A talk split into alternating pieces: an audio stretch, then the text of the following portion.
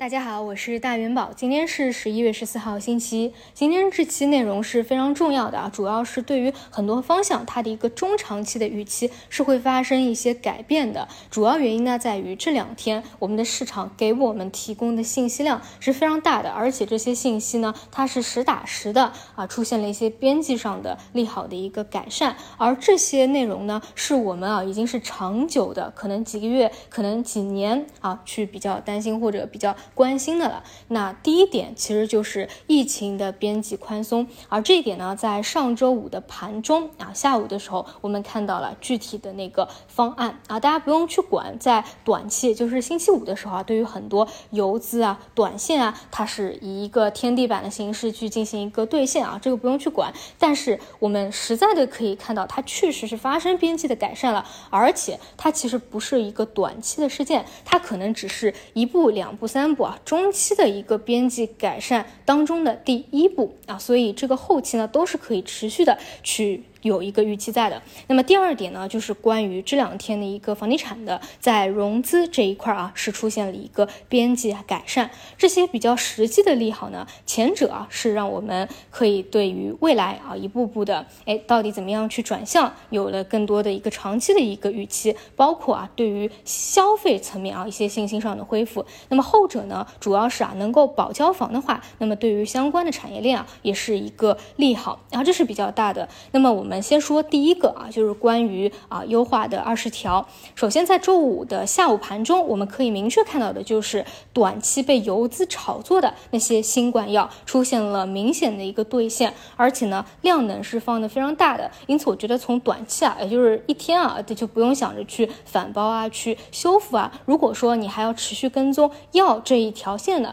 那我觉得后期你去跟踪呃中药会逻辑更加顺一点，因为中药呢它还是有一个。消费属性在的啊，它不只是药的这个属性在。不过啊，药的这个方向啊，很多都是由资进攻的，所以在股价上会呈现出暴涨暴跌啊。这个要不要去后续跟踪，大家自己就看自己的这个能力圈啊。那我想说的是一个更加偏中长期的一个逻辑啊，其实就是消费复苏。那么如果说大家长期听我节目啊，应该知道我基本上从来不讲这个大消费的原因是什么？在过去一两年当中，股价也确实都是跌跌不休啊，见不到底。因为啊，受到疫情的这个影响实在是太大了啊，也是情有可原。但是呢，我们在看到了周五这个优化二十条，然后开始了边际宽松的第一步以后，我觉得后面的整个趋势啊，或者说修复也好啊，或者说复苏的预期也好，它其实是会越来越清晰和明确的。啊，因此呢，呃，对于我来说，为什么说很重要啊？因为过去从来不看的一个方向，是我觉得从一年为维度来说，是务必要去关注起来的一个方向啊。它是会越来越节奏明晰起来，就看什么时候资金啊在这边去形成一个共识了，开始走起来了。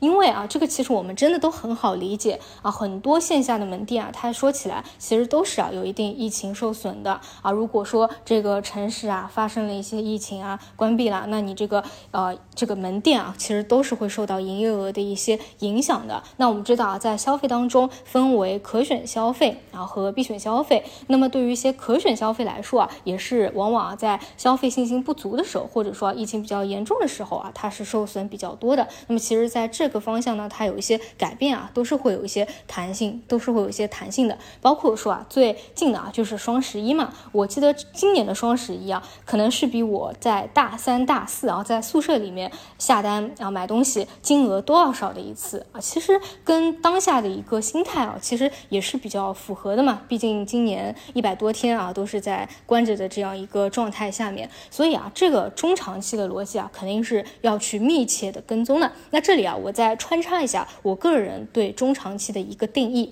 第一个呢，就是中期具有成长性的一个行业，那肯定是中期要进行一个跟踪的。比如说像大厨啊、海风啊，对吧？虽然有的现在位置非常高啊，没有性价比，但是毕竟它到明年到后年，如果还有一个增速的，那肯定是中期还要保持关注的。那么第二个呢，指的就是中期来看，它是会有反转的这个方向。那我觉得消费应该是分在第二类吧，啊，它毕竟不是一个景气上行期的这个中期观察。但是呢，如果说你们在后面的一年啊，要跟着我去关注这个方向的话，一定要记住啊，这个呢，它在当中它是肯定要有一个比较大的波折的，因为你。你们也可以想想啊，如果说啊未来啊对，如果说有的疫情啊会再产生一次一次一次这个冲击的话，其实会对于很多的消费场景啊还是会有一定的影响的。所以呢，这个东西跟疫情的边际宽松一样，都是得一步一步来，饭一口一口吃的啊。但是我觉得从这个二十条出来以后，我们后面是务必要要去关注着的，包括从今天开始，我觉得就可以去就可以去关注一下啊，像今天啊机构在这个周末的时候啊，去想了一下这个问题以后，把逻辑理顺了以后，到底会不会去往这个方向去打？那么第二个变化呢，就是周末热度最高的地产啊，主要也是因为最近在融资端啊出现了一些边际上的改变啊，这个跟。最近短期有所反弹的恒生互联网，其实是一个逻辑，就是预期政策的一个改善啊，和疫情的边际改善也是同样的一个道理。那关于房地产和这个恒生互联网啊，我给大家建议就是，你不要去思考它到底有没有一个反转，因为这是不存在反转的，因为三道红线红线，房住不炒，这个是肯定不会发生变化的。同样，互联网已经不是过去那样一个轰轰烈烈的时代，这个也是。毋庸置疑的。现在资金去做它，主要就是因为过去一段时间太紧张了啊，太紧张了。那你稍微有一些政策上的支持和边际上的变化，它其实就是可以从根本上去提振大家的一个信心的啊。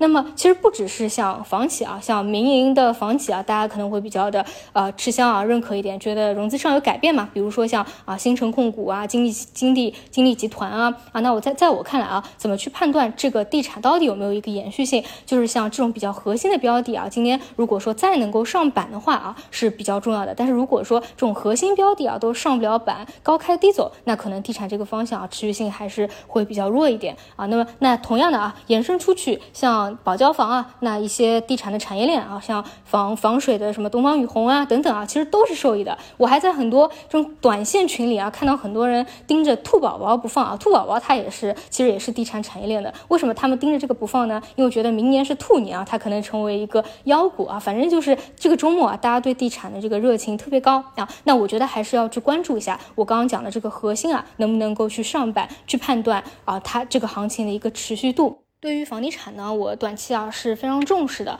因为在今年三月份、四月份啊那个时候也是政策的一个预期啊，出现了一大波行情，对吧？但其实基本面是不会发生什么多大的改变的啊。那么如果说机构啊想要再来最后一个吃饭行情啊，也是有可能去进攻它的，尤其是周五啊这个启动的高潮的热度啊非常的强，所以呢这一块啊也是保持关注。然后这两者呢，就是我今天讲啊非常重要的原因，都是结合上周啊星期五这样的一个消。消息啊，让我们看到的市场上的一些转变，它确实是有边际变好的，大家多去关注啊。那么最后呢，我想再来讲一下新能源这个方向，因为啊，我在上周的时候还就是遇到一个小伙伴啊，问我新能源未来还有机会吗？因为这个话题啊，我其实在我的节目里面是讲了好多次的啊。为什么强调这个问题？就是因为在过去的两年里面，大家听我节目啊，应该知道我基本上呢讲的其实都是跟新能源相关的，也确实是因为。过去两年，基本上新能源的贝塔行情也好，阿尔法行情也好，这个完全是可以吃饱喝足的啊，非常好的一波行情。但是啊，走到了今天啊，新能源这个大周期已经是过了几年以后啊，不管你过去、现在、未来要不要做，我觉得都必须要去搞清楚的一个问题是，新能源这个方向已经开启了一个非常大的一个分化了。说人话就是，可能大部分的个股都不会再创出今年。的一个高点或者去年的一个高点了，只有小部分的个股它还可以不断的延续它的一个生命周期，或者说再出来一些啊切入到这个方向的，再走出一个生命周期来，它绝对不会像你二一年啊、二零年啊那个时候无脑去买一个新能源的基金，或者说完全不选个股，你买一个新能源基金，你你都能够去赚钱，这绝对不是这样的。所以呢，未来一定是越来越细分化啊。我其实做过两个总结，对吧？要么买新的啊就。就是有新技术、有新故事可以讲的，未来能够跑出来还是最靓的仔。要么呢，就是去买壁垒足够高的，就是那些溢价权啊、龙头企业啊，你还可以不断的去找。其他的很多啊，大部分啊，你说再要创出这两年的高点，我是觉得真的是很困难了。因为我过去做新能源做过好多个股啊，其实你现在拿过来让我看，我觉得基本上不太可能再去介入了。因为在过去的几年，不仅说啊是已经股价翻了五倍啊、十倍啊，甚至二十倍啊，其实最关键的问题是他们的业绩增速啊，已经是到达了一个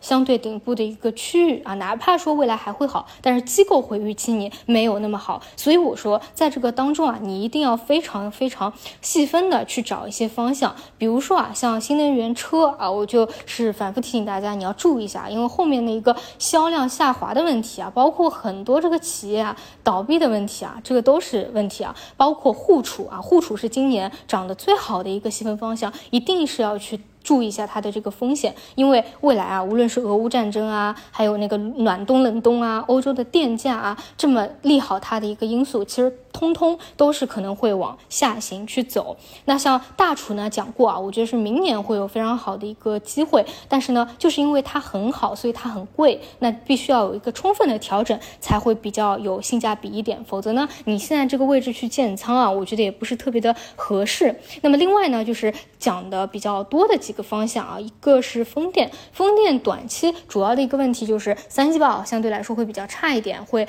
对它的股价在上一周啊产生扰动啊。当然，呃，一些谣言呢也都是辟谣了。这一块呢，主要还是看明年啊，明年基于今年一个装机量的一个增速啊，明年这个增速都是可以去预期的，这个都可以持续去关注着。还有像光伏啊，虽然说上周整体啊赛道股是偏弱的，但是其实很多的电池片的细分方向啊都是不断在创出新高来的。比如说像 A B C 的爱旭啊，比如说像 Topcon 的君达呀，包括说像 H J T 啊，它肯定是中长期的一个趋势，这些都没有什么问题。那你看，这就是我所说的。不是说啊，大部分那个景气已经是过去了，这些方向啊，类似的方向，未来还是会有很多出现的，这也是新能源方向未来的一些结构性的好的机会啊。包括平时也会聊到一些新技术啊，目前的情况啊，比如说像今年表现特别出色的钠离子电池啊，还有一些一体化压铸啊，这些啊，到明年到后年都是持续去跟踪的。所以不是说新能源板块没有机会了，只是说它的机会一定不会像过去两年。那那么的明显，那么的无脑了，而且同时啊，我有一个非常啊重要的一个建议给到大家，如果说啊你们不是买那种个股的啊，不是像我说的这种精选个股的，你们买什么综合的那种行业基金啊，或者 ETF 啊，那我觉得还是要去规避一下这种赛道股的啊。为什么？就是因为我说的，如果说啊它的边际有下行的话，其实是很考验一个选股能力的啊。如果说这个持仓当中啊全部都是已经是过去涨了很多了啊。我然后到了明年可能没有一个增速的，那其实是我觉得是比较被动的。我觉得是不如啊，你去做一些中长期的那种看消费复苏的那种消费蓝筹啊，可能反而还是会比你去做这种买那种新能源基金啊会好一些啊。因为我也不知道他们去配置什么嘛，对吧？你想过去的几年很多医药的啊那种大消费的基金被骂得多惨啊。其实你说是基金经理的问题吗？啊，其实很一一一一部分比较大的一。部分原因就是因为整个行业它可能一个周期轮回嘛，它过了那个上行的周期，正好是到了一个下行周期，然后去做了，那没有办法去及时的对吧调仓换股，因为很多机构它的这个盘子也比较大嘛，它可能也没办法嗯灵活的切换，那可能就是会产生这样的一个问题。因为在我们的 A 股市场啊，都是一个周期和轮回啊，没有东西是 YYDS 的。你去想一下，这两年被骂成狗的白酒啊、医药啊，包括芯片啊、地产啊，是不是过去其实都是轰轰烈烈的一波行情呢？你当时可能很多人也不知道啊，现在会这么的惨。但是你看现在，哎，房地产短期有这样一个惨到极致的一个边际变好了，哎，反而资金又短期去追捧它了，对吧？这就是一个周期和轮回的问题。所以啊，大家如果说去做新能源，方向呢，一定是要非常非常的慎重了啊！往后啊，就是再次重视和让大家去重视和提醒一下吧。并且再把这个事情给大家去讲讲清楚啊，所以我觉得从短期来说啊，啊有两个方向啊，因为这个事件是务必要去重视的。一个是中长期逻辑的消费复苏，那我觉得这个还不用那么的紧张啊，毕竟它是一个长期的趋势嘛。那么短期来说的话，就是去关注一下地产产业链啊，能不能够持续的走强啊，后续会不会去资金啊机构都往地产这个方向去打？如果是这样子的话，如果说大家之前的配置啊，应该来说是没有配地产的，因为地产。其实机构如果说是上周五四进去的话，你今天现在啊跟他们的这个成本其实只差百分之十、百分之十五左右啊，这基本上是一样的啊，大家都是同样的一个水平线，对吧？那你可以把一部分本来的仓位去切换到地产的产业链上，看看有没有一个机会。那如果说啊，像我所说的啊，地产呢只是昙花一现啊，连今天都撑不住的，那这个方向啊就不用短期也是弱化一个关注。那么至于调仓换股的话啊，因为之前有讲过配券商的问题嘛，如果你有配券商的啊，这部分就不要去动了，因为它其实